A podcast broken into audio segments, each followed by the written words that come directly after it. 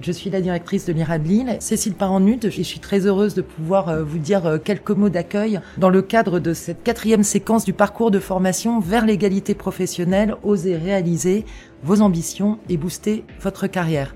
Alors ce quatrième module comprend un temps fort avec le témoignage d'une femme inspirante et je remercie sincèrement euh, Coralie Cuif d'avoir accepté notre invitation et de venir témoigner aujourd'hui avec nos stagiaires. Bonjour, je suis Isabelle Bonnet-Muret, réalisatrice et formatrice engagée sur le thème de l'égalité professionnelle. Aujourd'hui, j'ai la chance d'animer le parcours égalité mis en place par euh, l'Institut régional d'administration de Lille et la PFRH d'Île-de-France. Ce parcours a pour objectif de promouvoir l'égalité professionnelle entre les femmes et les hommes, en particulier dans la fonction publique, mais plus largement dans la société. Avec d'autres intervenants, j'accompagne durant plusieurs mois neuf femmes cadres de la région Île-de-France dans leur projet d'évolution professionnelle. Cette formation en long cours, c'est une aventure professionnelle mais aussi humaine, où les participantes se nourrissent les unes des autres grâce à la force du collectif. Et comme j'aime leur lancer des défis ambitieux, ce sont elles qui vont animer cette rencontre consacrée à une femme inspirante de la fonction publique. Et notre invitée est Madame Coralie Cuif, directeur de projet de la direction de la stratégie et de la transformation de l'APHP, Assistance publique, Hôpitaux de Paris, que je remercie pour sa présence. Gabriel Mathieu, chef du pôle offre alimentaire et nutrition à la DRIAF, ministère de l'Agriculture pour la région Île-de-France. Émilie Blévis, chef de bureau à la direction des affaires juridiques à la préfecture de région d'Île-de-France. Donc je vais commencer à présenter votre parcours en quelques mots.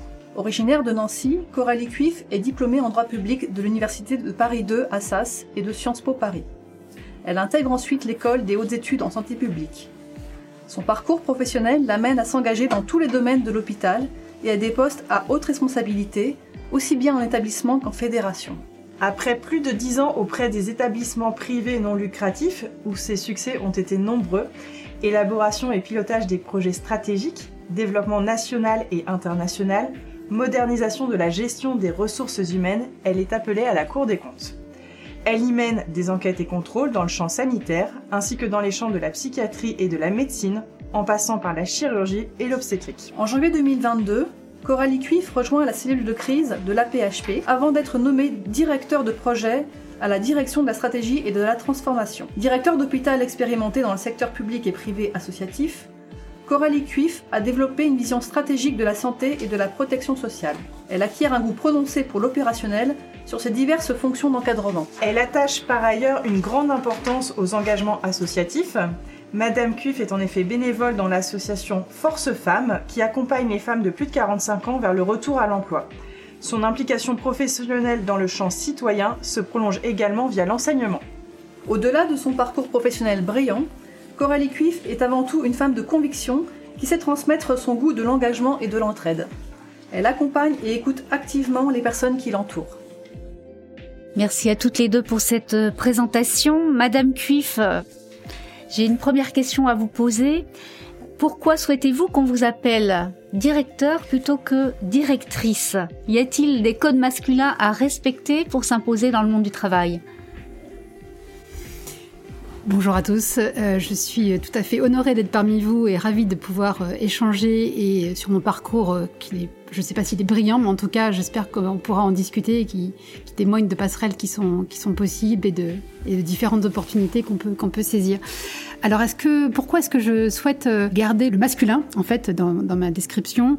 Parce que alors, je sais que c'est plus du tout à la mode effectivement, mais euh, pour moi, ce sont des, fonctions et euh, j'ai toujours eu l'impression que le féminin, c'était un petit peu pour diminuer ou pour euh, limiter les choses. Donc moi, j'avais souhaité garder le masculin, ce qui d'ailleurs a été compliqué parce qu'à chaque fois que je mettais au masculin, on me remettait au féminin derrière. Donc finalement, je sais pas si c'est très essentiel, mais en tout cas, moi, je continue à garder le masculin. Quand j'ai écrit mon, ma présentation, euh, j'ai mis directrice et après j'ai corrigé, mais ça, m'a, ça a été compliqué pour moi de mettre directeur. Voilà. Et une deuxième question, euh, pourquoi avez-vous accepté notre invitation? Euh, J'ai eu la chance quand, j'ai commencé de, de, croiser des, des, directeurs qui m'ont guidé, qui m'ont accompagné, euh, qui m'ont montré une façon d'exercer les fonctions et je crois que euh, j'ai envie maintenant de contribuer à accompagner également des jeunes, des très jeunes, euh, des femmes en recherche d'emploi, des collaborateurs. Et c'est vraiment de pouvoir euh, échanger, témoigner sur, sur ce que, que j'ai fait, sur les choix que j'ai faits, les, bonnes décisions peut-être ou les, ou les moins bonnes. Et donc c'est l'envie d'échanger et de, et de contribuer au débat, aux réflexions et comme je ne considère pas que j'ai un parcours particulièrement brillant et inspirant, je me dis que c'est peut-être plus facile de, de s'identifier à ce que j'ai fait qu'à quelqu'un qui aurait fait un truc, euh, enfin un parcours ou quelque chose de très impressionnant où on se dirait ça c'est pas pour moi effectivement. Euh, les participantes, si vous avez envie de, de, réagir sur ce que Madame Cuif vient, vient de dire, notamment sur euh, le fait que le féminin, vous aviez l'impression que ça diminuait la fonction, ça c'est quand même euh, c'est quand même intéressant d'entendre ça de, de, la part d'une femme. Ça me, voilà, ça me pose question. Je sais pas ce que vous en pensez, mais en tout cas, est-ce qu'aujourd'hui vous pensez encore ça, que le féminin euh, diminue la fonction? C'est vrai que c'est ce que je pensais il y a à peu près 20 ans. Euh, je pense que les choses ont beaucoup changé depuis et que je pense que c'est vraiment pas essentiel et que, en revanche, je pense que chacun pourrait faire ce qu'il souhaite en fait. Hein. Pourrait s'appeler directeur, directrice. Ce qui me paraît important, c'est de pouvoir choisir en fait. Bonjour, Sandrine Iragaba, euh, chef adjointe au Centre des services partagés régional, plateforme Chorus, au sein de la préfecture de la région Île-de-France. Stéphanie Legagne, responsable de la communication à la préfecture de région Île-de-France. Tenez dans un premier temps remercier le collègue pour euh, cette présentation de votre parcours, une présentation plutôt très riche et, euh, et complète, qui a par ailleurs suscité un certain nombre de questions, notamment pour ma part. Je souhaiterais savoir, euh, on constate que vous avez un parcours fléché vers la fonction publique et hospitalière. Quel est le fil qui a guidé vos choix professionnels? Alors ça c'est une question intéressante et compliquée. Euh, si je regarde un peu en arrière, en fait ce parcours c'est euh, le résultat d'opportunités euh, professionnelles suite à des rencontres euh, et puis un peu de, choix délibérés quand même, euh, avec pour, pour point commun la volonté d'apprendre, de continuer à, découvrir d'autres domaines, à élargir mes domaines d'intérêt et de compétences et de contribuer aussi à, faire, donc à faire évoluer les choses, à, apporter ma pierre dans, l'édifice. Euh, L'essentiel pour moi, c'était de trouver du sens dans mon action, d'avoir de l'autonomie, des, responsabilités, et puis de pouvoir un peu voir le résultat euh, de, mes actions. Euh, et donc ça, ça a été le cas euh, dans, toutes mes fonctions. Euh, pour prendre un exemple personnel, en fait, je, suis issue d'une famille de profession libérale. Aucun fonctionnaire dans ma dans ma dans ma famille. Très tôt, pourtant, j'ai eu l'engagement, j'ai eu envie de, servir une cause, être m'engager dans le service public. J'ai passé Sciences Po, ensuite service public. Alors, ce que je voulais, c'était l'ENA. donc, j'ai passé le concours de l'ENA et pour m'entraîner, j'ai passé le concours de directeur d'hôpital. Donc, c'était absolument pas une vocation. Euh, vous avez deviné que je n'ai pas eu l'ENA et que j'ai eu le concours de directeur d'hôpital. Euh, et finalement, euh, avec une famille de médecins, profession libérale partout. Est-ce que c'était vraiment un hasard? En tout cas, moi, je voulais l'ENA parce que c'était pour moi la possibilité d'avoir accès à des carrières et des postes très variés. Et finalement, euh, avec un peu plus de 20 ans après, je me dis que finalement, même la fonction publique hospitalière permet d'avoir accès à des postes assez divers en termes de positionnement, de, de taille d'équipe, de, de, secteur. Donc ça permet quand même de bouger et de faire beaucoup plus de choses que je l'imaginais. Donc je, je, ne regrette pas du tout. Euh... Au fil de ces opportunités et de de ces choix finalement qui deviennent de vrais choix délibérés, est-ce que vous diriez que vous aviez un plan de carrière? Absolument pas. Euh, premier stage au sein de l'assistance publique hôpitaux de Paris. Euh, je m'entends très bon maître de stage, je m'entends très bien avec le directeur qui est euh, est quelqu'un d'extrêmement bienveillant, qui me fait tout de suite confiance, qui m'envoie sur une mission euh, au bout de deux mois de stage quand j'étais élève directeur à, à, Sarajevo avec la Banque mondiale, avec l'OMS, à, représenter la PHP, qui me qui me fait intervenir dans différents lieux, donc excellente relation. et ensuite, un nouveau directeur, je participe à un groupe de travail, je rejoins une, fédération parce que je participe à un groupe de travail et qu'on me propose de la rejoindre. Et puis le premier directeur, euh, Monsieur Dupuis, euh, qui était euh, quelqu'un qui était pourtant euh, très réservé, euh, très très distant, qui faisait un peu peur à tout le monde, qui n'était pas l'homme le, plus le plus chaleureux de la terre, me demande de le rejoindre pour exercer des fonctions de secrétaire général de, de la fédération qu'il vient de rejoindre, donc fédération des établissements hospitaliers d'aide à la personne privée non lucratif. donc un champ complètement différent. Je, dois être DRH, je ne connais absolument rien en droit du travail. je dois garder des fonctions internationales et puis au fur et à mesure, une nouvelle mission arrive. Donc voilà, donc pas de plan de carrière et à chaque fois, je saisis des opportunités. J'ai un petit peu peur en me disant mais pourquoi moi? Enfin, je suis un petit peu jeune, je vais pas y arriver, je connais pas, mais voilà, on me fait confiance et donc je me dis bah faut que j'en sois digne. Donc c'est que je dois pouvoir y arriver et, et et, je vais y arriver, donc avec le travail, avec l'engagement, avec euh, la confiance. Euh, ça a marché. Merci beaucoup pour euh, pour cet éclairage. Euh, on sent dans votre discours euh, donc que vous avez su saisir des opportunités, y compris à l'international. Cependant, quand on lit votre CV, on se rend compte que vous avez un parcours très francilien. Est-ce que c'est un choix personnel, professionnel? Effectivement, un, un, choix à la fois personnel et professionnel. Euh, pour des raisons familiales. Hein, de, j'étais effectivement originaire de Nancy, on s'est, on s'est établi à Paris. Euh, donc j'aime vivre à Paris, j'aime travailler à Paris et j'aime bien avoir effectivement euh, la possibilité de faire des d'avoir des mobilités mais plutôt courtes, c'est-à-dire des déplacements en province, des déplacements à, l'Europe, enfin en Europe pardon, à l'international aussi. Euh, avec un, point d'ancrage euh, sur Paris. Donc effectivement, j'ai eu des propositions, des opportunités en province euh, auxquelles je n'ai pas souhaité donner suite parce que je me plaisais bien à Paris. enfin, moi, j'ai une petite question concernant la prochaine étape. Quelle est la prochaine étape dans, de votre carrière alors ça va être un petit peu difficile parce qu'effectivement, je n'ai toujours pas plus de plan de carrière qu'au départ. Et comme euh, vous venez de le dire, euh, j'ai rejoint la PHP euh, depuis le début de l'année, mes nouvelles fonctions depuis bientôt quatre mois. donc là, pour l'instant, je, je, considère que j'ai encore beaucoup de choses à, à, découvrir, à apprendre, pas mal de challenges. La PHP, c'est très très gros, hein, 100 000, 100 000 agents. 39 euh, hôpitaux, euh, une, une, une, très belle maison avec beaucoup de challenges. La crise sanitaire a ouvert à la fois des, des, des, des, opportunités de changement et puis également des, a mis le doigt sur des difficultés. Donc il y a beaucoup de choses à faire. Et comme justement j'aime réfléchir, j'aime contribuer et, et, faire évoluer les structures, je pense que j'ai encore, euh, encore des, des, actions à mener au sein de cette, de cette assistance publique hôpitaux de Paris et pour la suite je verrai. J'essaierai de saisir les opportunités qui se présenteront. Du coup, je vais poser peut-être la question piège, mais comment vous vous envisagez dans 5 ans, dans 10 ans, à la toute fin de votre carrière? Ah oui, effectivement. C'est une question piège, effectivement. J'ai envie de continuer à, faire des choses qui, qui m'apportent à moi et qui apportent aux autres aussi. Euh, J'ai vraiment pas de, de, plan de carrière. Et alors, peut-être si c'était ce que vous pensiez derrière votre question, j'ai pas un plan de carrière qui me conduise à me dire il me faut le poste d'après, euh, il faut que je sois directeur général, il faut que je sois en haut.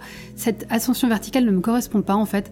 Euh, j'ai eu des, postes avec pas mal d'encadrement, de management, d'autres avec pas du tout, hein, comme à la Cour des comptes ou à, la Fédération hospitalière de France. Euh, là, actuellement, je n'ai pas de management non plus. Alors c'est vrai que j'aime euh, j'aime accompagner des équipes, j'aime euh, j'aime euh, accompagner, transmettre, faire évoluer, mais j'ai pas de j'ai pas d'objectif que je me fixe comme ça. Je, me dis que l'important c'est de toujours être être motivé, continuer à apprendre, donc découvrir de nouveaux domaines, de, nouvelles actions, et puis et puis un peu m'amuser aussi dans ce que je fais. voilà, avoir un côté un peu un peu fun, voilà la présentation de votre parcours qui nous fait un tout petit peu voyager, sans indiscrétion, quel âge avez-vous? Aujourd'hui, 50 ans. D'après vous, et c'est plus difficile d'évoluer passé un certain cas Parce que oui. vous m'avez dit que vous avez 50 ans. Euh, oui, je pense que oui. Euh, alors, dans le secteur public, euh, oui, parce que à la fois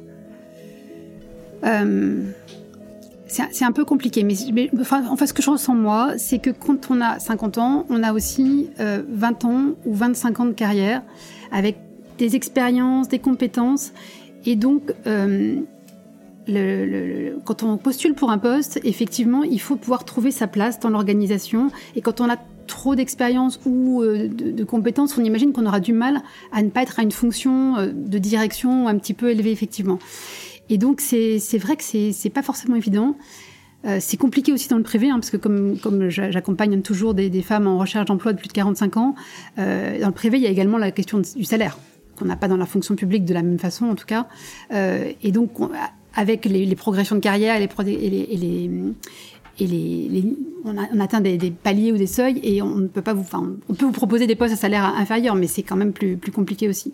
Oui, je trouve que c'est effectivement compliqué et qu'on a encore beaucoup de progrès à faire, surtout avec une date de retraite qui euh, s'éloigne aussi progressivement.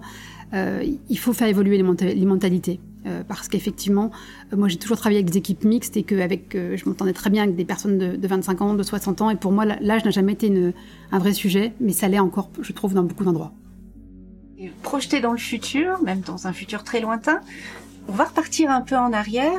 Et feriez-vous les mêmes choix si vous débutiez votre carrière aujourd'hui, notamment par rapport aux évolutions euh, de la place de la femme dans le monde du travail euh, Est-ce que je ferais les mêmes choix? Alors c'est une question que je ne me suis jamais posée. je pense que oui, parce que j'ai trouvé beaucoup de plaisir dans mes différentes fonctions et je me suis jamais ennuyée. Donc je je, referai les mêmes choix. Euh, et pour moi, la place de la femme dans le cadre des fonctions que j'ai eues n'a jamais été un, vrai sujet. En tout cas, j'en ai pas eu souvenir. En préparant euh, cette intervention, vous aurez peut-être des questions sur le, sur le plafond de verre. Je ne l'ai pas ressenti euh, dans, le, dans le cadre des, fonctions que j'ai eues jusqu'à présent. Et du coup, je vais me faire le, porte-parole de mes, de mes collègues les plus jeunes, mais quels conseils vous pourriez leur donner à ces jeunes femmes qui débutent leur carrière aujourd'hui? Alors, est-ce que ce serait, alors si elles sont effectivement très jeunes, euh, c'est des conseils que je donne à ma fille, parce que j'ai une fille aînée qui a 22 ans, euh, qui n'est pas encore dans la vie active, mais qui s'y prépare, et euh, je lui dis d'être vraiment à l'écoute des opportunités, d'être intéressée par un maximum de, choses, et puis de d'oser, oser, se poser des questions, oser poser des questions, s'intéresser, et puis ne pas douter de, de, ses capacités, de ses compétences et de voilà, d'être capable de, répondre à des sollicitations, d'intervenir ou également euh, de, postuler à des, fonctions sans, se limiter ou sans se dire, euh, comme le font souvent les femmes, je ne coche pas exactement toutes les cases, il y en a 9 sur 10, mais il n'y a pas la dixième, donc, euh, je ne peux pas y aller, en fait, je ne peux pas me présenter. Et c'est vrai que d'expérience en tant que DRH et également en tant que bénévole à Force Femmes, c'est des questions que ne se posent quasiment jamais les hommes. Comme il a été évoqué précédemment, on a bien constaté que vous êtes resté euh, dans le milieu plutôt hospitalier. Est-ce que vous avez déjà euh, pensé à vous réorienter, vous reconvertir dans un autre domaine, dans un autre, à changer des branches par exemple? Euh, Oui, oui, oui, effectivement, c'est une question que je me suis posée. c'est en partie aussi pour ça que je suis allée à la Cour des comptes, parce que la Cour des comptes il y a une chambre qui est sur le secteur euh, santé, médico-social, euh, sécurité sociale, mais il y en a cinq autres. Et donc l'opportunité de, cette mobilité, c'était de pouvoir échanger avec des magistrats euh, et des rapporteurs extérieurs dans de, l'ensemble des secteurs, de la fonction publique d'État, la fonction publique territoriale, et d'avoir pas mal d'échanges. Et j'ai beaucoup échangé, j'ai regardé un petit peu les opportunités que je, que je pourrais avoir à l'extérieur, et finalement je me suis dit que je trouvais encore beaucoup de sens dans le secteur de la santé au sens large et que je pensais que je pouvais, de par à la fois mes, toutes les compétences que j'ai acquises et les expériences que je pouvais contribuer euh, au parcours du patient, à l'expérience patient, euh, être à la fois des fonctions de terrain et des fonctions de réflexion. Et donc euh, peut-être que je ferai un choix différent dans quelques années, mais aujourd'hui je considère que c'est un secteur qui, pour moi, qui, me, plaît, dans lequel je peux apporter et dans lequel il y a encore beaucoup à faire. parmi toutes les actions réalisées, de quoi êtes-vous la plus fière Question difficile aussi. Euh, peut-être dans le cadre de, mes fonctions à, la FEA, puisque j'y suis restée pratiquement 12 ans, euh, c'est d'avoir vraiment fait évoluer euh, la notion d'équipe. pour vous prendre un exemple, quand je suis arrivée au comité de direction, en fait, chacun parlait, mais personne n'intervenait sur les sujets des autres, donc il n'y avait pas d'équipe de direction, en fait. Il n'y avait pas d'équipe non plus euh, entre les différents collaborateurs, puisque chaque, les collaborateurs de chaque équipe n'avaient pas le droit de parler aux collaborateurs de l'autre équipe. En fait, c'était une conception très très à l'ancienne. Euh, et donc moi, j'ai dit tout de suite, mais à quoi ça sert une réunion de direction si on ne peut pas euh, intervenir, si chaque intervention est conçue comme une critique ou une remise en question? J'en vois pas bien l'intérêt, autant faire des bilatérales avec le directeur général. Euh, et puis avec les collaborateurs, avec, euh, différentes techniques, avec des, groupes de travail, des petits déjeuners, une politique RSE qu'on a mis en place vis-à-vis des adhérents, mais également au niveau du siège. tout doucement, on a réussi à faire évoluer ça. on a réussi aussi à, faire venir des stagiaires. Quand je suis arrivée, il n'y avait jamais eu de stagiaires au niveau de la fédération. L'arrivée de, stagiaires de, tout profil a permis d'ouvrir aussi un petit peu cette, maison qui était un petit peu fermée.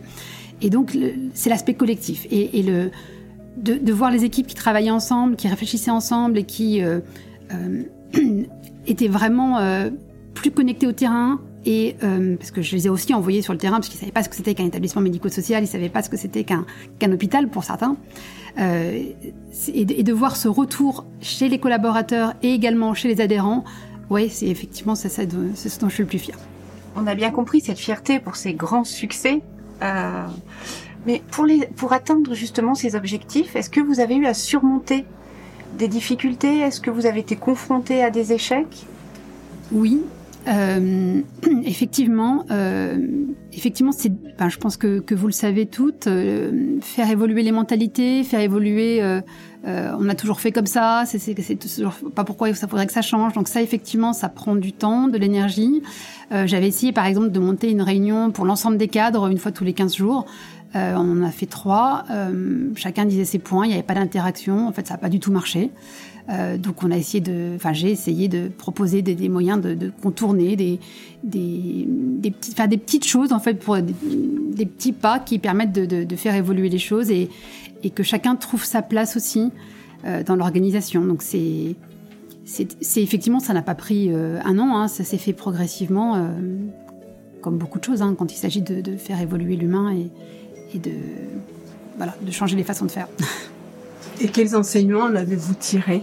Euh, je pense que ça correspond à, ce que j'aime et peut-être à un de mes points forts, qui est effectivement de, m'intéresser sincèrement euh, aux autres, euh, à les écouter, à comprendre, à, aller sur le terrain, à comprendre les difficultés et à pouvoir essayer d'agir à mon niveau. Il y a une métaphore que vous devez connaître, que j'aime bien, c'est le, rôle du colibri. C'est euh, ce petit oiseau qui, fait sa part. C'est un incendie de forêt. Euh, euh le colibri, il, se précipite, il va prendre de l'eau, il va, il va verser l'eau sur l'incendie. On lui dit mais qu'est-ce que tu fais là? Non mais je, fais ma part. Voilà ce qu'il peut faire par rapport à cet incendie. Et donc quand j'ai entendu cette, cette, histoire, cette belle histoire, je me suis dit ah bah c'est moi. Je me sens très colibri en fait. Bonjour Madame Cuif, je suis Pauline Bourdon, juriste à la direction des affaires juridiques de la préfecture de la région Île-de-France et Eva Osruy, chef de l'unité surveillance et environnement à la DRIAF pour le ministère de l'Agriculture, en Ile-de-France aussi. Et on va vous parler désormais de votre rapport au pouvoir et à l'ambition. Euh, donc une première question, euh, selon vous, qu'est-ce que c'est faire carrière? C'est une question que je me pose pas. Euh, je pense que la carrière, on, on, la, on, la, on la voit plutôt a posteriori en fait, quand on regarde un petit peu derrière soi et puis qu'on se dit voilà, voilà ce que j'ai fait qu'on essaye de retrouver le fil rouge dans ce qu'on a fait effectivement. Euh, mais c'est ma conception qui est un peu personnelle. Hein. Je pense que certaines personnes ont des projets de carrière, construisent leur carrière pas à pas et ont pratiquement leur carrière tout écrite au moment où ils commencent. C'est vraiment pas mon cas. Euh, je l'ai dit, hein, c'est plus des opportunités, des rencontres qui ont fait ce que, ce que j'ai fait jusqu'aujourd'hui et j'espère qu'il en sera de même pour, pour la suite parfois dans faire carrière, il peut y avoir une idée aussi d'un peu de savoir où on veut vraiment arriver à la fin et avoir une ambition et euh, peut-être le pouvoir aussi. Et qu'est-ce que ça serait pour vous euh, exercer le pouvoir? Exercer le pouvoir, euh, alors j'ai une conception qui m'est très personnelle. Pour moi, c'est le pouvoir d'agir. C'est d'avoir la capacité de faire avancer les choses, d'être utile et de voir l'impact de, de, ce que je fais. C'est pas le pouvoir au sens euh, euh, pouvoir isolé, un petit peu autoritaire, un peu solitaire, ça c'est une conception qui, ne me correspond pas du tout. Moi j'aime vraiment travailler en équipe. Euh, j'ai relu récemment une citation, je ne sais pas si vous la connaissez, j'avais envie de vous la partager ce matin, donc je, l'ai notée sur mon, papier. le, problème le problème de ceux qui n'aiment pas le pouvoir, c'est qu'ils le laissent à des personnes qui en sont bien moins dignes. Et en fait, c'est une phrase, euh, de, une citation de, Joseph de Maistre, mais en fait, elle correspond à quelque chose que je pressentais, mais que je n'aurais jamais formulé aussi bien, et qui fait réfléchir justement à votre question sur le pouvoir. C'est effectivement, et c'est souvent des femmes, effectivement, qui se voient très bien euh, dans des fonctions d'adjoint et qui laissent d'autres prendre les fonctions de pouvoir, de directeur général ou directeur, Et finalement, euh, peut-être qu'ils en étaient moins capables ou, moins dignes, effectivement. Donc ça doit nous faire réfléchir euh, toutes sur cette question, et, moi la première avec vous. Donc du coup, par rapport à ces notions de pouvoir, Pauline a aussi évoqué euh, l'ambition. Est-ce qu'on a le droit d'avoir de l'ambition quand on est une femme? Quelle est votre définition du coup de cette ambition-là aussi? Oui, bien sûr. Bien sûr. Je, alors ça, je vois pas pourquoi des femmes ne pourraient pas avoir de l'ambition, effectivement. Après, l'ambition, c'est un peu comme le pouvoir. Il y, a, des définitions très différentes. C'est l'ambition de réussir, mais de réussir sa vie professionnelle, de réussir sa vie. Euh, c'est euh, de pouvoir faire changer les choses, mais à quel niveau euh, Quel est le, bon niveau pour être bien dans ce qu'on fait et pouvoir se sentir utile et faire bouger les choses. Est-ce que c'est un niveau où on apparaît tout en haut d'un organigramme? Est-ce que c'est un niveau où réellement on, fait bouger les choses? C'est vrai que les femmes ont plus tendance à vouloir être dans dans l'action et dans le faire que dans le faire savoir ou dans le, la, communication forcément de, ce qui se fait. Euh, il y, a évidemment des, différences, hein. mais pour moi, euh, encore une fois, l'ambition, c'est vraiment l'ambition d'être en adéquation avec, euh, avec mes valeurs, avec mes convictions et d'être utile là où je suis, quel que soit l'endroit. vous venez d'évoquer le fait que vous avez un, un rapport à l'ambition qui est d'être utile aux autres. Et est-ce que ce rapport-là, il a évolué au cours de votre carrière ou ça a vraiment été quelque chose, euh, même s'il n'y a pas eu vraiment de fil rouge, est-ce que ça a été toujours pour vous important d'être à votre place et que c'était ça vraiment votre ambition qui a animé vos choix professionnels et votre parcours? Oui, oui, oui, c'est effectivement ça. Ça, je crois que c'était vraiment un, point commun depuis le départ, euh, de trouver ma voie. Euh, sachant que chez moi, la voie, c'est les deux termes, hein, c'est la voie, c'est sa bonne, sa place, son chemin, mais également trouver ma voie, c'est aussi, euh, comme je le fais aujourd'hui, de prendre la parole.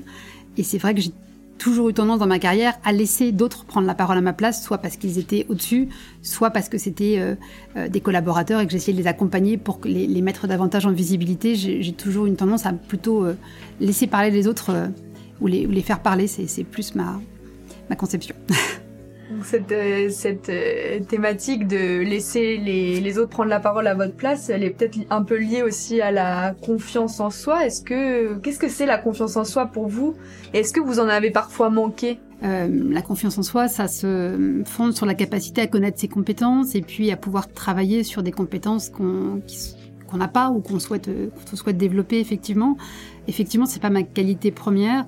Euh, je reste encore assez dépendante aujourd'hui du regard de l'autre et de, de la confiance effectivement qu'on me fait, qui me permet d'être, d'être, de donner le meilleur, je pense effectivement.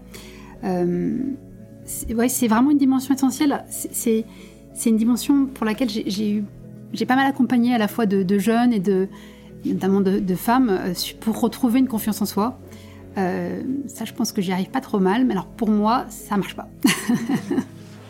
Et euh, je pose une question comment, comment, en rebondissant sur ce que vous disiez, comment on peut s'affranchir finalement du regard des autres qui semble être parfois un frein, peut-être davantage quand on est jeune, mais vous dites que ça, ça vous, vous, empêche toujours un peu Alors je pense que c'est une compétence et que c'est une compétence qui se travaille effectivement. Euh, alors peut-être que moi je l'ai pas assez travaillé parce que ayant eu la confiance très tôt euh, euh, d'un directeur, d'un deuxième directeur, un troisième directeur euh, qui m'a vraiment donné beaucoup d'autonomie, beaucoup de liberté et qui et ça, a très bien fonctionné. J'ai peut-être pas assez travaillé cette dimension de confiance en soi effectivement, donc je le fais peut-être un peu plus maintenant. Euh, parce que c'est pas uniquement, je crois, parce qu'on vous donne un poste que automatiquement, le jour où vous prenez votre poste, vous vous sentez euh, avoir toutes les clés et, complètement à l'aise. Euh, on reviendra peut-être sur des questions de doute. C'est vrai que c'est aussi des, des questions qu'on a lors d'une prise de poste ou à certains moments clés de, de sa carrière, effectivement. Vous, vous, direz quand même que le rapport à votre confiance en vous, elle a quand même évolué au, fil de votre carrière. Vous l'avez quand même développé. Je l'ai développé effectivement.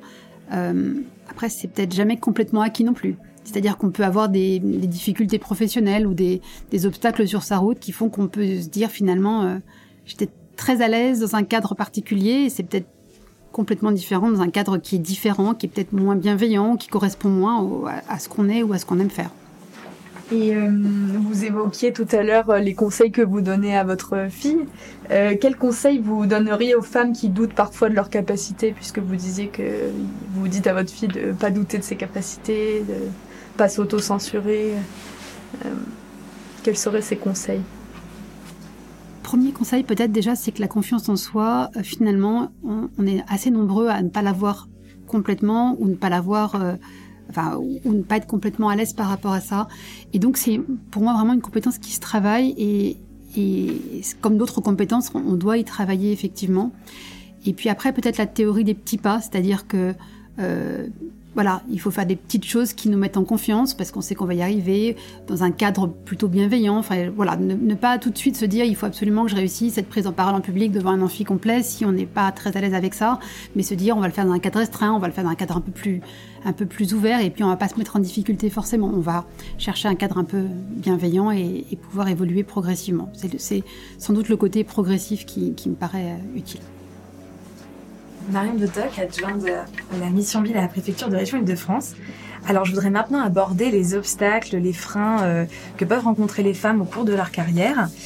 Euh, on a parlé tout à l'heure, enfin, vous avez évoqué euh, le plafond de verre. Vous dites ne pas avoir ressenti au cours de votre carrière des fonctions occupées le plafond de verre. Est-ce que vous pouvez développer cette, euh, cette idée et nous dire si vous avez rencontré euh, d'autres freins, d'autres difficultés en tant que femme dans votre parcours. Effectivement, le plafond de verre, pour moi, si on a bien la même définition, c'est le fait que certains postes soient euh, peu accessibles ou très difficilement accessibles pour, pour des femmes. parce que le milieu est soit très masculin, enfin c'est un, un, peu difficile d'accès. Euh, j'ai pas eu ce sentiment. Alors peut-être que c'est la fonction publique hospitalière et qu'il y a peut-être pas mal de femmes déjà. Euh, et également dans, le secteur associatif. Euh, j'ai jamais eu le sentiment que je n'étais pas prise sur un poste parce que euh, il y avait un plafond de verre que je n'arrivais pas à, briser. en revanche, effectivement, des obstacles, j'en ai rencontré effectivement, notamment le fait que je ne souhaitais pas en fait transiger par rapport à mes valeurs, à mes convictions dans le cadre de, de l'exercice de fonction. Et puis euh, je pense que c'est moi euh, qui euh, n'ai pas souhaité aller sur certains postes, notamment de, de directeurs généraux, parce que il me semblait que ça impliquait trop euh, de sacrifices et que je n'avais pas envie de que je n'avais pas envie de faire parce que j'avais envie de garder cet équilibre de vie que j'ai trouvé ou retrouvé à chaque étape de ma carrière qui me permettait d'avoir une vie à la fois professionnelle épanouissante mais également une vie personnelle, familiale, amicale qui, qui, me satisfaisait. Donc c'est c'est pour ça que je n'ai pas souhaité soit répondre à des, soit répondre à des sollicitations, soit euh, euh, accéder à ce type de poste. Mais c'était un. Il me semble que le choix venait de moi. Vous avez un parcours professionnel brillant, vous avez eu des, postes à, très haute responsabilité.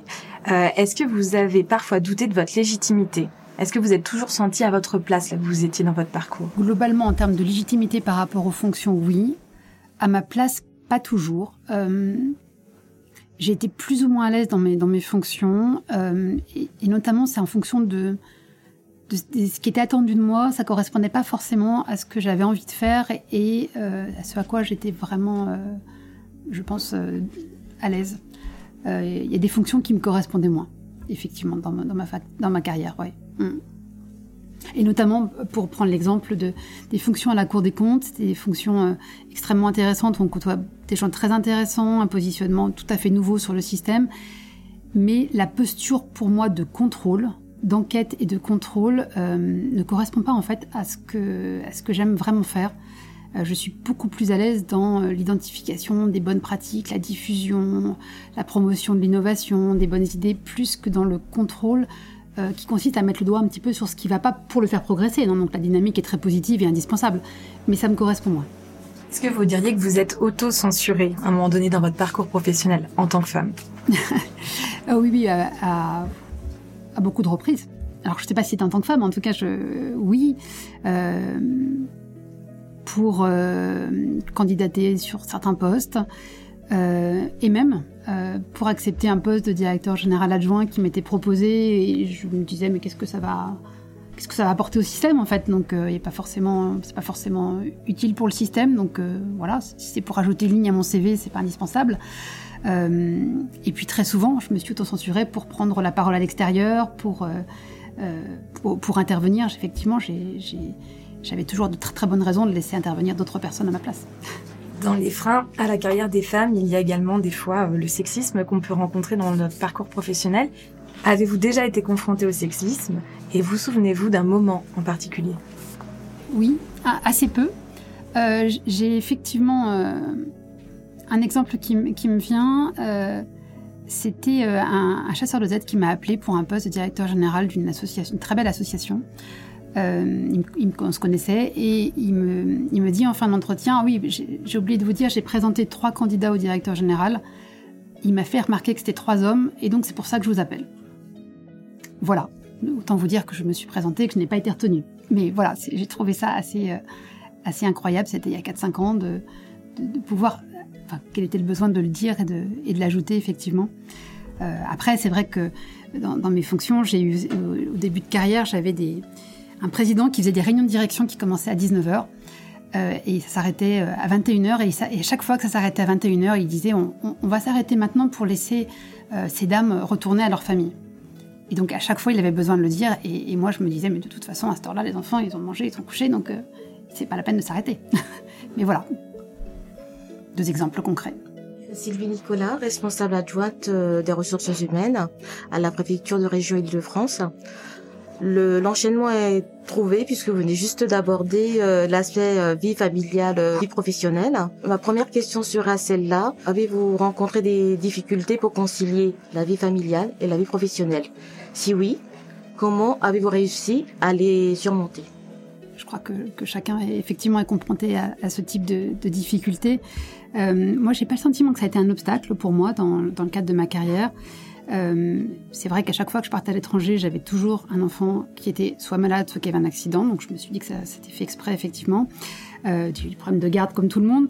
Euh, c'est vrai que en, préparant ce, podcast, j'en parlais avec ma fille hier soir et, elle me disait que, mais souviens-toi, pendant ton troisième congé maternité, euh, donc j'étais secrétaire générale de la FEAP et je venais toutes les semaines en fait même pendant mon congé maternité, euh, parce que je n'étais pas remplacée et qu'il y, avait, des besoins. Et elle me dit, mais tu te souviens bien, euh, tu nous laissais, nous les trois enfants avec le bébé qui avait deux mois, dans ton bureau assis par terre avec ton ordinateur, on regardait le livre de la jungle, ça, ça, reste des bons souvenirs avec tes, collègues qui pouvaient passer. Donc euh, voilà, je ne m'en souvenais absolument pas, mais elle me dit, ah non, c'était des bons souvenirs, effectivement.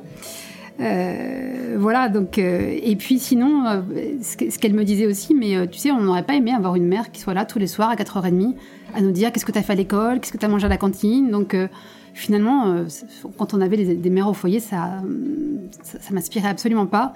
mais elle a ajouté, voilà, pour les moments importants, tu as toujours été là tous les moments qui comptaient, effectivement, tu étais présente pour les, spectacles, pour les sorties, voilà. Donc, euh, ce travail, les enfin, les différentes missions que j'ai eues m'ont permis euh, de m'organiser, d'avoir une souplesse comme dans l'organisation pour être là sur des, des ou des moments importants. Je vais rebondir sur en introduction, vous parliez de votre famille qui était euh, pas du tout dans le milieu dans lequel vous avez euh, évolué et du coup, c'était plus pour savoir finalement comment votre environnement familial a pu influencer votre choix. Donc je un peu expliquer, c'est est-ce que finalement vos parents vous ont toujours incité à faire des études? Est-ce que finalement aussi la femme qui travaille, c'était enfin c'est des éléments qui ont bercé votre enfance? Est-ce que vous avez été finalement poussé vers vers vers les études et puis après la prise de de, fonctions importantes pour la société du coup? Oui, effectivement, j'ai eu la chance d'avoir effectivement deux parents qui travaillaient, euh, deux parents qui étaient médecins, profession libérale. Euh, donc je me suis pas posé de questions, effectivement. Euh, j'ai fait des études, et, je n'imaginais pas ne pas faire d'études. Plus j'avais plutôt des facilités sur le, plan scolaire. Euh, la, question ne s'est pas posée. C'est vrai que je, suis d'accord avec vous, ça dépend vraiment du, du milieu familial. Après, effectivement, le choix de la fonction publique, c'était un peu, c'était ça n'allait pas de soi, effectivement. C'est effectivement des rencontres euh, de personnes euh, qui, m'ont ouvert cette voie que je ne connaissais même pas. Je ne savais pas ce que c'était que Sciences Po. Euh, euh donc c'était c'est effectivement des, rencontres, mais le milieu familial a beaucoup joué pour, la poursuite des études, en fait. Je me permets d'intervenir, c'est assez intéressant l'effet miroir, puisque Gabriel qui vous a posé les questions a aussi ses deux parents médecins. Mais les parcours, euh, voilà, euh, Gabriel n'a pas choisi le, monde médical, mais la fonction publique, l'engagement. Vous semblez être une femme euh, très occupée. Avez-vous du temps pour vous? J'essaye de trouver un peu de temps pour moi parce que je pense que c'est important, parce que la vie professionnelle, est, elle est longue. il faut tenir à distance, effectivement, à court terme, mais également sur le long terme. Et c'est important de pouvoir se ressourcer, de pouvoir prendre un peu de recul, pouvoir réfléchir à la fois aussi bien pour les fonctions qu'on a aujourd'hui que pour les fonctions, les fonctions futures. Et puis j'ai toujours gardé du temps également pour l'enseignement, la formation, l'accompagnement, des activités bénévoles. Euh, c'est important et ça participe au fait de, me ressourcer. Et puis là, aujourd'hui, j'essaie de trouver un petit peu de temps pour les activités sportives. Dans toutes les fonctions que j'ai eues, euh, j'ai toujours été assez libre de m'organiser. Alors, il y avait une charge de travail importante, mais euh, une capacité à, partir plus tôt si besoin, à commencer plus tard si besoin, à avoir du temps également le soir pour des activités extérieures. Euh, je crois que je, suis assez efficace dans mon travail. Euh, et je pense que, et ça je l'ai beaucoup vu dans le cadre de mes déplacements euh, en Europe, beaucoup de nos collègues européens considèrent que quand on reste 10 heures à son bureau, c'est qu'on n'est pas efficace en fait. C'est qu'on ne sait pas travailler, c'est qu'on ne sait pas s'organiser. Et moi j'ai beaucoup vu ça et entendu ça, et je me suis dit c'est pas forcément le dernier qui éteint la lumière le soir qui est le plus méritant ou le meilleur collègue. Euh, et donc, je pense que, et de plus en plus, là, il faut pas avoir ce sentiment de se dire, voilà, on n'a pas fait nos 8 heures, nos 10 heures, on n'a pas travaillé comme des dingues, et donc on n'est pas un bon professionnel. Je pense que c'est, je pense que c'est pas vrai, et je pense qu'il y a beaucoup de choses qu'on peut faire aussi en réfléchissant soi-même et, et en dehors du cadre strict et des horaires stricts de travail. Auriez-vous des conseils à nous donner pour gagner, pour garder du temps libre? Ça dépend de ce que vous voulez. Si c'est effectivement du temps pour faire d'autres activités, euh, je pense que maintenant il y a quand même pas mal de, formations pour sur l'organisation du travail, sur euh, euh, savoir gérer ses priorités. Je pense que ce qui est vraiment important, c'est de, de, réfléchir à ce qui est prioritaire et ce qui est important. Parce qu'il y a beaucoup de choses finalement qu'on fait soit par habitude et qui ne sont absolument pas prioritaires, ou alors qui ne sont pas très importantes. Donc si on arrive à avoir une grille de lecture, de commencer par le prioritaire urgent, et puis ensuite, enfin prioritaire et important, pardon, et puis de, poursuivre avec des choses qui sont peut-être euh, moins prioritaires ou moins importantes, essayer de voir un petit peu le poids des différentes euh, actions et, de mettre l'accent sur euh, pas forcément ce qu'on aime faire ou ce qu'on est, le plus à l'aise à, faire, mais par ce qui est, ce qui est prioritaire. Et qu'est-ce que vous faites en dehors du, travail? Qu'est-ce que vous avez comme activité, euh, par exemple? En dehors du travail, des activités donc bénévoles, Force Femmes, euh, l'association française des aidants, pour laquelle je suis assez investie dans les aspects de communication et de ressources humaines. Euh, je participe à différents cercles, un cercle de, des femmes de santé qui s'est créé il n'y a pas longtemps, euh, qui permet en fait de justement l'objectif c'est de mettre en lumière les, femmes qui travaillent dans le secteur de, la santé pour qu'elles prennent un peu plus la parole dans les médias, dans différents cercles. J'écoute pas mal de podcasts parce que je trouve ça assez intéressant avec des, des, modèles ou des, femmes qui peuvent être euh, inspirantes souvent. Euh, Laurence Galmiche, adjointe à la chef de section euh, formation régionale ici à la préfecture de, la région Île-de-France. nous allons évoquer donc la question de la transmission avec ma collègue Émilie. donc en sujet de la transmission, je voulais savoir si vous aviez, vous avez évoqué tout à l'heure des, des, rencontres qui vous avaient aidé, mais est-ce que par ailleurs vous avez un modèle inspirant dont vous pourriez nous parler, si oui lequel et pourquoi? Un modèle inspirant, c'est en fait euh, un modèle assez proche de moi. Peut-être que ça me correspond plus qu'une femme extrêmement connue, donc c'est quelqu'un que vous ne connaissez pas. Euh, il s'agit d'une collègue euh, que j'ai eue à la FEAP qui s'appelait Florence Leduc et qui était quelqu'un de extrêmement bienveillant, engagé au sens pour le service public au sens large, hein, puisque c'était pas la fonction publique, au service des personnes les plus vulnérables, donc les personnes âgées, handicapées. Malade, euh, en difficulté sociale, et, qui a consacré vraiment toute sa carrière euh, à apporter effectivement à ces personnes, tout en apportant effectivement à tous les collaborateurs qu'elle a eus, des plus jeunes ou moins jeunes. Et pour moi, c'était un modèle, et elle m'a également aidé à habiter ma, mon poste de secrétaire général, à l'incarner, à endosser un peu le, costume, ce qui n'était pas évident non plus au démarrage. et c'était une femme qui n'était pas très grande, et elle me disait qu'elle tenait sa confiance en elle, de sa mère, euh, qui lui avait répété quand elle était jeune, ainsi qu'avec sa sœur, mais mes filles, vous êtes toutes petites, mais personne ne vous arrive à la cheville. Et elle m'avait dit, quand on a une mère comme ça, après, on peut tout faire et on a une confiance en soi qui ne peut jamais, euh, se démentir, quels que soient les obstacles sur son parcours. Et donc c'est cette personne qui m'a effectivement inspirée. Donc vous, ça enchaîne un petit peu, ça, reprend aussi la question suivante que je vais vous poser. On a évoqué aussi tout à l'heure euh, votre engagement bénévole pour aider des femmes de plus de 45 ans dans le retour à l'emploi. Euh, ma collègue vient de vous poser aussi la question de vos activités. Vous avez évoqué aussi d'autres engagements. Est-ce que vous avez certains engagements euh, auprès de femmes dont vous vouliez nous faire part, dont vous pourriez nous faire part? Le vrai engagement auprès de femmes, c'est celui au niveau de l'association Force Femmes. en fait, j'étais DRH pendant 12 ans. et dans mes fonctions de DRH dans le privé, j'avais souvent pour chaque poste diffusé beaucoup de candidates de candidats et beaucoup plus de candidates euh, compte tenu du secteur.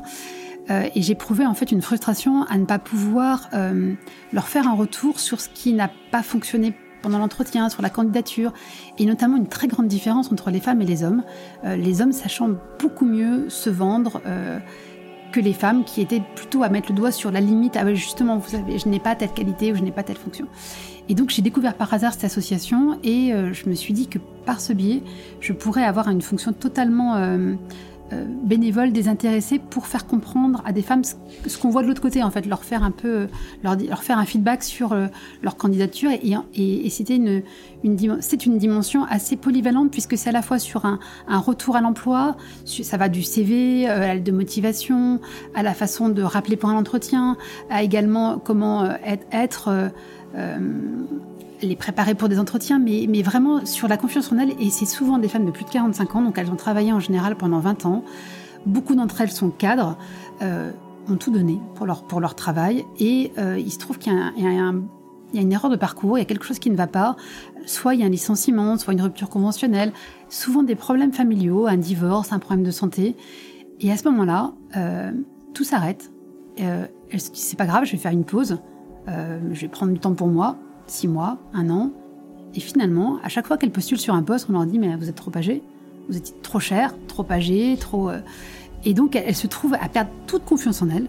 Et des femmes qui pouvaient être euh, directrices marketing, directrices de la communication, se retrouvent à postuler sur un poste d'assistante de direction à, à mi-temps, en se retrouvant souvent seules, effectivement. Donc j'ai vraiment perçu à quel point elles étaient mal, vraiment mal. Et voilà, et donc je, là aussi, j'ai eu l'impression de pouvoir contribuer, de les aider, de, sans, jugement, euh, sans, pression, sans, volonté de performance, de les écouter. Ça pouvait durer longtemps, hein, la, phase d'écoute. Euh, et après, tout doucement, d'essayer de, les accompagner pour, dans, leur recherche d'emploi. Ça me parle particulièrement. Je, vous remercie pour cet engagement. Euh, j'ai une dernière question. Vous avez évoqué, donc vous avez trois enfants, oui. dont une fille, mais que ce soit fille ou garçon, dans votre façon d'élever vos enfants. Est-ce que vous euh, est-ce que vous les avez éduqués euh, en ayant un focus particulier sur cette égalité homme-femme? Est-ce qu'avec vos filles particulièrement, vous avez essayé, euh, vous l'avez un petit peu évoqué avec votre fille en disant que vous avez essayé de lui donner confiance en elle, mais dans leur petite enfance aussi, est-ce que vous avez été vigilante sur cette question d'égalité homme-femme dans l'éducation de vos enfants? Oui, oui, oui, effectivement. Euh, effectivement, je parle plus de ma fille parce que c'est ma fille aînée, donc euh, elle est déjà étudiante. effectivement, j'ai après j'ai deux garçons. Euh, j'ai pas fait de différence en fait sur, enfin je crois pas en tout cas, euh, sur la façon de, enfin je, les ai vraiment élevés de la même façon euh, par rapport aux questions scolaires, aux questions de, des tâches ménagères, tous ces aspects-là effectivement et pour moi, c'est vraiment très important parce que, euh, effectivement, on a un rôle important en tant que parent pour, euh, transmettre, pour accompagner et pour faire des, futurs adultes euh, et professionnels de demain. Et, donc, vraiment, moi, j'étais très. Pour moi, ça allait de soi et, j'ai vraiment traité les enfants de la même façon et, préparé de la même façon pour la vie d'adulte et la vie professionnelle également. Pour en revenir à l'aide que vous apportez aux femmes, je voulais vous demander quels conseils donneriez-vous aux femmes pour s'épanouir et se développer dans leur travail? Dans leur parcours professionnel Je pense qu'il faut faire ce qu'on aime en fait. Il faut faire ce qu'on aime, ce qu'on a envie. Euh, il faut vraiment chercher un domaine dans lequel on se sent bien, on s'épanouit, on sent qu'on peut euh, apporter, euh, apporter aux autres. Et, je pense que quand on a ce, quand on ressent ça, on est bien dans, ses fonctions et donc on, donne le meilleur de soi-même et, on, fait vraiment avancer les choses. Je pense que c'est vraiment le, goût, l'envie qui motive chacun. Euh, pensez-vous qu'il soit possible d'arriver à une égalité réelle entre les hommes et les femmes et comment? Est-ce qu'on pourra arriver à une égalité réelle? Peut-être un jour. on n'y est pas encore complètement, effectivement, et c'est vrai que cette période de, crise sanitaire et de confinement a plutôt montré des périodes de recul pour, beaucoup de femmes qui se sont trouvées à, tout gérer aussi. Il faut que les, femmes continuent d'évoluer aussi. Euh, je l'évoquais aussi. Pour prendre mon exemple personnel, c'est vrai que j'ai tendance à penser que je peux tout mener de front, que je peux mener la vie professionnelle, personnelle, amicale, associative. Et je veux dire, et après, je vais me plaindre de la charge mentale qui est réelle, effectivement. Mais je pense qu'on doit aussi apprendre à, davantage déléguer dans la vie professionnelle, mais également dans la vie personnelle. Et puis, euh, pas toujours croire qu'on est une Wonder Woman et qu'on peut et peut tout gérer et tout faire aussi. Je pense que ça doit venir de nous également. Mais effectivement, euh, je suis plutôt pour la théorie des petits pas là aussi, euh, d'avancer. Les acquis ne sont jamais complètement acquis et il faut continuer à, à, ce que chacune fasse avancer les choses, mais chacun aussi, puisque les, hommes contribuent aussi, euh, certains en tout cas, à faire avancer la cause des femmes et, et davantage d'égalité dans la vie professionnelle.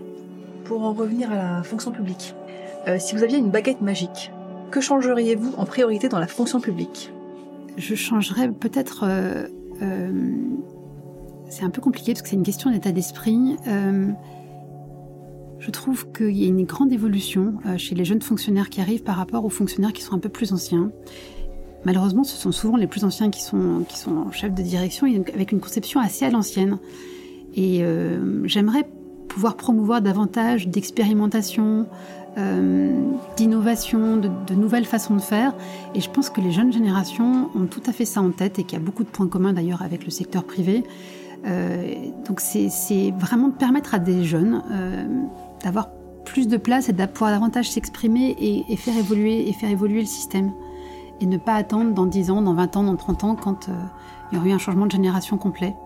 Il y a pas mal d'associations, moi j'en suis une qui s'appelle les transformateurs, mais c'est dans le secteur hospitalier, donc c'est fonction publique et, secteur privé également. Euh, je vois qu'il y a des initiatives qui, qui, existent aussi dans la fonction publique, que j'ai entendu euh, euh, profil public, donc qui, vraiment s'inspirent de du privé ou d'autres expériences pour pouvoir ouvrir un peu les choses, test and learn, voilà, comment innover et voir hacker le système de la fonction publique, puisqu'il y a les hackers publics qui existent aussi. Je pense que c'est, euh, je pense que c'est ça que j'essaierai de changer. Comme je disais tout à l'heure, vous êtes une, là je, je l'affirme, vous êtes une femme très débordée et votre agenda doit être euh, vraiment très occupé, qui vous permet d'avancer comme ça pour votre carrière, qui vous permet euh, d'occuper le poste que vous avez actuellement. Vous avez élevé trois enfants, vous avez euh, un parcours brillant. Donc il y a quand même, vous avez une aide familiale, quelqu'un qui vous soutient, qui vous accompagne. Euh. Mon mari, effectivement, euh, est, assez présent et sait s'organiser aussi auprès des enfants. C'est vrai que mes enfants ont grandi maintenant, mais je considère qu'ils ont encore pas mal besoin d'accompagnement.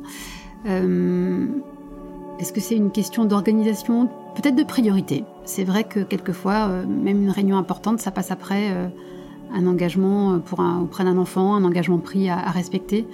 Euh, j'essaye vraiment de, faire ce que je vous disais, c'est-à-dire de voir ce qui, est prioritaire et là où ma présence va être la plus utile. J'ai envie de poser une question. Est-ce que vous éprouvez parfois de la culpabilité euh, dans vos choix, notamment par rapport euh, à vos enfants ou au contraire par rapport au travail? Quand vous faites un choix peut-être d'aller assister à un événement familial au détriment d'une réunion ou inversement, est-ce que la notion de culpabilité, ça vous parle? Oui, oui, je, vous rassure, oui, ça m'arrive bien sûr. Euh, et j'ai des exemples de, journées de travail euh, non-stop. Euh, et au moment où je repars et je franchis la porte de chez moi, je me rappelle de tout ce que je devais faire sur le plan personnel et tout me revient à l'esprit, mais j'ai complètement oublié. Effectivement, il y a cette heure-là, de toute façon, on ne peut plus rien faire.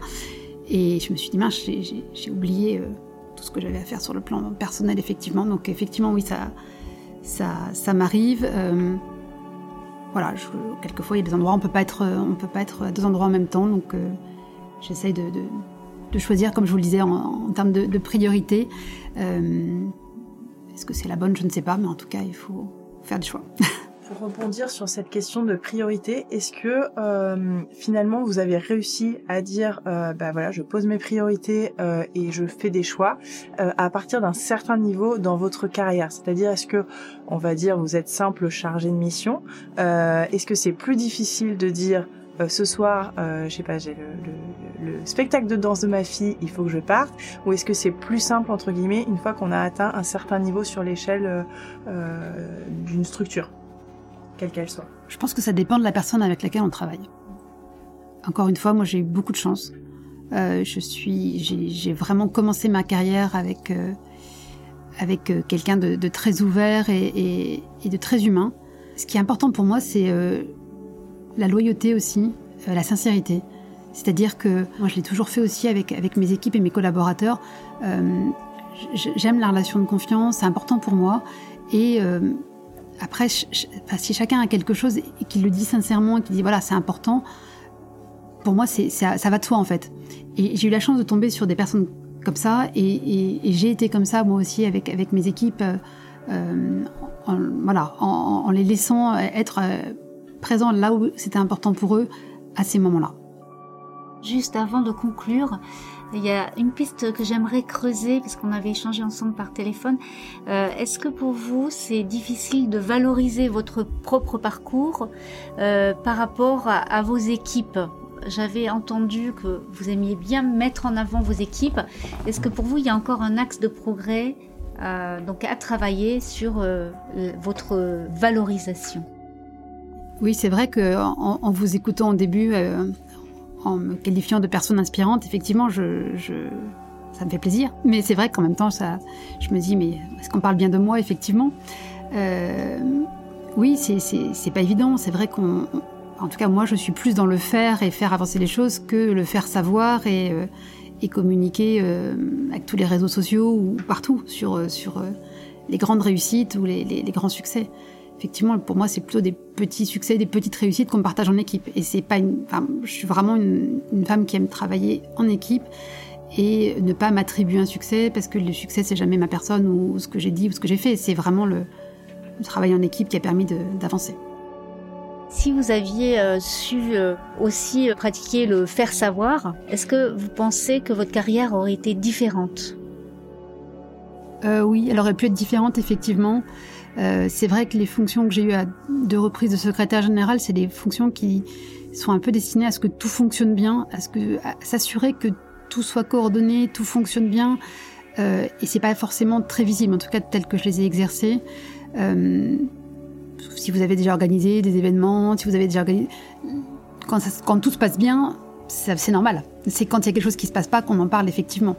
Euh, donc effectivement, euh, j'aurais pu, je pense, avoir d'autres propositions, d'autres sollicitations et même d'autres euh, éventualités si j'étais davantage euh, si davantage visible en termes de prise de parole à l'extérieur, en termes de en termes, enfin voilà, de, mise en valeur de, de ce que j'étais, de ce que je faisais effectivement. Euh, je l'ai pas souhaité. Est-ce que je le ferais différemment aujourd'hui? Euh, Peut-être un petit peu, euh, quand même. Peut-être, oui, peut-être que c'est un conseil que je peux vous donner, effectivement, d'être, euh, effectivement, travailler en équipe, euh, pas avoir le culte de la personnalité, mais effectivement, ne pas hésiter à, à dire, à dire ce qu'on a fait, à le montrer. oui, c'est un conseil que je pourrais vous donner, effectivement, de, de penser à être, à faire savoir également ce que ce que vous faites. Bah du coup, déjà, je pense que je, vous remercie en tout cas au nom de, de toutes les participants pour euh, avoir répondu à nos questions jusqu'ici. Il en reste encore quelques-unes, mais euh, avant ça, je vais essayer de faire un petit résumé un petit peu de ce qu'on peut retenir. Alors n'hésitez pas à nous interrompre si, enfin m'interrompre si jamais c'est faux ou s'il y a des choses que vous voudriez euh, rajouter. Mais euh, voilà, ce que ce qu'on retient de, de, votre parcours euh, professionnel et ce qui ressort, c'est vraiment que c'est le résultat d'opportunités de, de rencontres. C'était pas un plan euh, tout écrit à l'avance et, euh, et que ça a été guidé par contre par votre volonté d'apprendre, votre euh, grande envie d'être actrice dans vos postes euh, et de faire évoluer les, les mentalités. Ça c'est quelque chose euh, qui ressortait euh, qui ressortait beaucoup euh, et aussi de donner du sens à votre travail pour vous-même et aussi pour les autres. Mmh. Bah, vous n'êtes pas quelqu'un de de motivé par l'ascension verticale. C'est mmh. pas quelque chose qui vous définit donc c'est euh, voilà dans en tout cas dans les ce qui ressort euh, c'est vraiment votre intérêt pour les autres et pour euh, pour aider et pour vous engager auprès de vos équipes. après, dans la partie du rapport au pouvoir et à l'ambition, ce qui était vraiment intéressant, je trouve, c'est que pour vous, la notion de pouvoir, elle n'est pas dans le fait de montrer ou de posséder le pouvoir, mais dans le fait d'agir et de faire avancer les choses. Et là encore, on est dans quelque chose de très dynamique, euh, euh, qui est très intéressant et qui va un peu aussi euh, avec la notion d'ambition qu'on a abordée euh, par la suite. Pour vous, ce qui est important, c'est d'être en adéquation avec vos valeurs euh, et d'être à votre place oui. et de faire en sorte que les autres soient à leur place aussi. Oui. Et que c'est du coup, c'est pas un, un rapport au pouvoir à l'ambition péjoratif comme on pourrait l'entendre, assez dur. Euh, et ça fait un peu euh, écho à la notion de, de masculinité dont on parlait au, tout début du podcast sur le fait de voilà le, féminin, est-ce que c'est une diminution de la fonction, le masculin qui est plus en force? Donc en fait, euh, il y, a, y, a cette ambiguïté entre la force, euh, le fait d'être euh, présent et en même temps d'essayer d'être bienveillant avec tout le monde. Et c'est quelque chose qui est assez, euh, en tout cas, qu'on ressent bien. et, la notion de confiance en soi aussi, de faire des petits pas, d'être de, de, de pas euh, se laisser euh, diminuer par les autres ou par le regard qu'on peut penser que les autres portent sur soi. Euh, c'est quelque chose qui après qui qui n'a pas été vraiment abordé mais que j'ai l'impression qu'il ressortait pas mal au, cours des échanges. On parlait des obstacles à la carrière, donc vous n'avez pas été confronté au plafond de verre, euh, pas directement. Euh, vos obstacles ont été l'importance pour vous de vos convictions et de vos choix personnels, de, de, vos valeurs. Et c'est quelque chose qu'on ressent. Vous avez l'air d'être assez indépendante. Quand on a évoqué après dans la vie professionnelle et personnelle les soutiens que vous pouviez avoir, on sent que vous avez besoin de personne en soi pour. Je sais pas. bah, D'accord, donc peut-être pas. Mais en tout cas, ça s'est ressenti comme même si vous aviez l'aide de vos directeurs à différents moments euh, de, votre, de votre vie, on, on sent que l'équilibre que vous voulez avoir euh, et que vous avez su conserver les beaux moments avec votre famille, que vous avez su euh, poser votre cadre, poser vos limites, euh, cette force-là, euh, en fait, personne, personne vous l'a donnée, vous l'avez en vous et j'ai essayé effectivement, mais euh, je dirais pas que j'ai besoin de personne. Effectivement, non, non, non, non. Je, au contraire, euh, je travaille beaucoup en lien euh, avec les autres en fait. Euh, toute seule, j'ai l'impression que je, enfin, vous me donnez un truc à faire toute seule, j'arrive pas à le faire. Hein. Moi, j'ai besoin d'échanger, donc c'est, j'ai l'impression de, de n'exister et de n'apporter que dans la discussion, dans l'échange, dans le, dans la, construction. Donc effectivement, et puis euh, non, je pense que j'ai eu la chance d'avoir vraiment des, directeurs qui étaient très très bien. Euh, je pense que j'aurais beaucoup plus de mal avec quelqu'un qui ne serait pas bienveillant. Et d'ailleurs, j'ai eu à, certains moments des, changements de direction. Et, et effectivement, l'état d'esprit était de faire l'inverse de ce qui était fait avant. Et ça a été très compliqué pour moi de trouver ma place et de savoir comment, comment me comporter. Il y a eu des conflits de loyauté, c'était pas, c'était pas si simple. Et du coup, sur les derniers aspects qu'on qu a abordés, on parlait de, de temps pour soi. Euh, donc on a bien senti euh, l'importance de l'autonomie, euh, le fait d'être efficace et de gérer ses priorités. C'est vraiment euh, le maître mot, euh, gérer les priorités pour se donner du temps de se ressourcer aussi sur le court terme mais aussi le long terme. Parce qu'une carrière c'est assez long, long, et on n'en voit pas forcément la fin. Oui. et, euh, et sur l'aspect de, de, transmission et donc de ces bons conseils que, que, vous, nous, que vous nous avez donnés, euh, on a senti l'émotion quand vous parliez euh, des femmes qui rencontraient de, enfin quand vous parliez des difficultés qu'elles ont à revenir dans le monde du travail après des, accidents de parcours, des difficultés rencontrées, et, euh, et vous parliez aussi de l'importance de faire ce qu'on aime, de se sentir bien et de pour pouvoir s'épanouir. C'est vraiment des, éléments que je pense qu'on a envie de retenir, qui nous amène du coup à, des des dernières petites questions, c'est que là, euh, je vous ai présenté un peu le regard que nous on avait pu avoir sur votre parcours. Quel est vous le regard que vous portez sur votre parcours professionnel? Et est-ce que si vous avez des regrets, vous souhaitez nous en parler ou les partager? Euh, Quel regard j'ai sur mon parcours euh, C'était euh, une suite d'expériences intéressantes, complémentaires, avec différents points de vue sur le, sur le système euh, différentes manières d'agir. Euh, ce que j'ai appris sur moi, c'est que j'aimais beaucoup plus les postes en équipe, en fait, que les postes seuls euh, sur des dossiers, ça me correspond beaucoup moins. Je ne suis pas non plus dans l'expertise en termes de dossiers. Ce que j'aime vraiment, c'est plus une posture en fait de, chef d'orchestre, de, de veiller à ce que chacun soit à sa place, contribue, ait du sens. Ça, ça me correspond davantage. Euh, le secteur de la santé continue à me porter. Euh, et c'est vrai que c'est un élément qui permet d'expliquer aussi ce que vous venez de dire. C'est vrai que quand on commence euh, comme jeune directeur à l'hôpital, on a des dossiers, on se dit oh j'ai des choses très très urgentes, compliquées, et puis on croise dans l'hôpital un brancard avec quelqu'un qui est en situation très très délicate, on croise un, enfant, voilà. Et, ça, ça, remet, ça, permet, je pense, de, réfléchir à ses priorités aussi. le, côté santé, euh, les TTU très très urgents, les très très très urgents. Non, l'urgence c'est l'urgence de vie ou de mort à l'hôpital, c'est pas l'urgence administrative. Donc ça permet aussi de, prendre un peu de distance. Euh, et la question, euh, je l'ai évoqué très rapidement, la question de, de ma participation à l'Association française des aidants, c'est une, c'est une très belle association. Euh, les aidants, en fait, c'est toutes les personnes qui aident quelqu'un à un moment de la vie. Euh, on est presque 10 millions à un moment de sa vie à aider une personne malade, âgée, handicapée, etc. Et, c'est vrai que la plupart du temps, ce sont les femmes euh, qui sont aidants de leur mère, de leur enfant, etc. Et, c'est vrai que c'est une, une, posture dans laquelle on se trouve parfois assigné en tant que femme de dire si ta mère devient âgée, trouver une solution, prendre en charge, accompagner, etc. Très souvent, on se tourne vers la femme aussi. Et donc, à des moments de la vie, ça peut être aussi une, charge et compliquée à concilier. Donc, c'est une question qui a beaucoup évolué en 10 ans. Il y a beaucoup de textes qui sont sortis.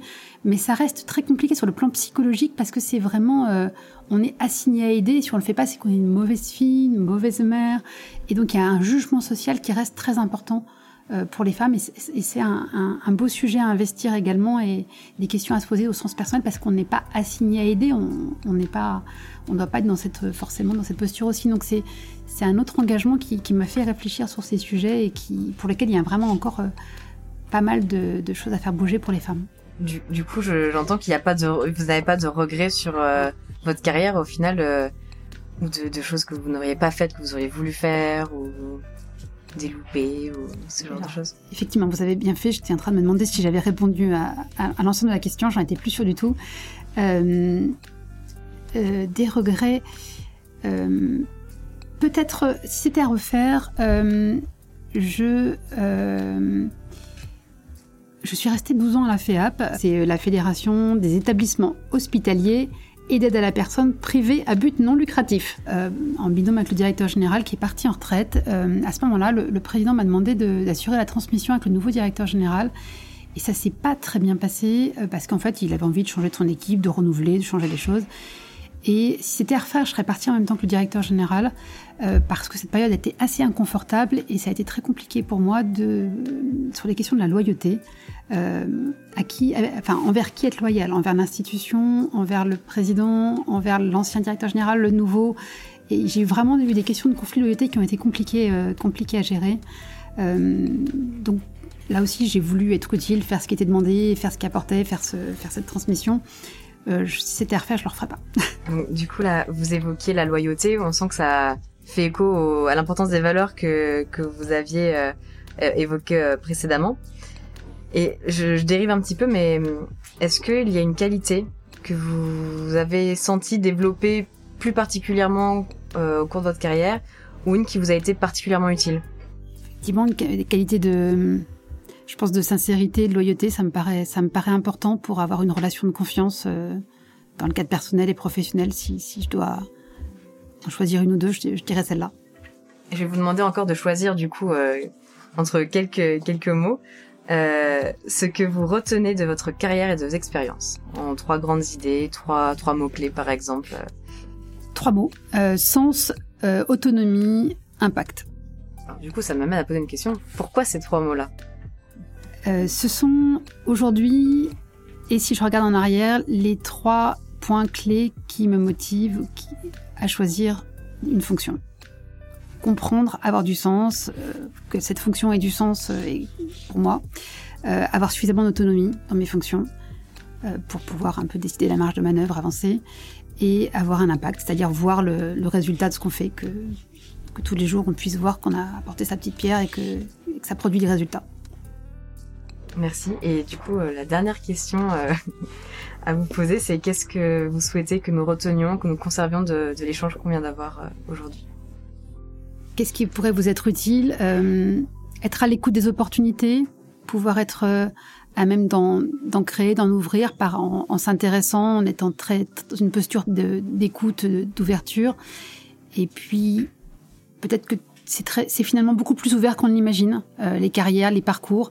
Euh, avoir un plan de carrière si ça vous correspond, mais également rester à l'écoute et disponible pour des opportunités et, euh, et ne pas hésiter, en tout cas, à, à candidater, à postuler, à oser. Euh, vous serez capable de le faire si vous si vous vous plaisez, si le si le si l'ambiance, vous correspond, si vous vous y trouvez à l'aise, vous serez capable de le faire, quel que soit l'enjeu, le, challenge. Si ça si ça vous motive, si vous en avez envie. Vous trouverez les ressources en vous pour acquérir des compétences que vous n'avez pas ou pour les développer. Euh, Faites-vous confiance.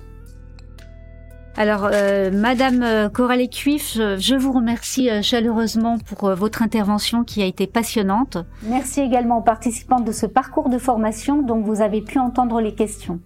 Eva Ostruy, Émilie Blévis, Pauline Bourdoncle, Marion De Toc, Laurence Galmiche, Sandrine Iragaba, Stéphanie Legagne, Gabriel Mathieu et Sylvie Nicolas.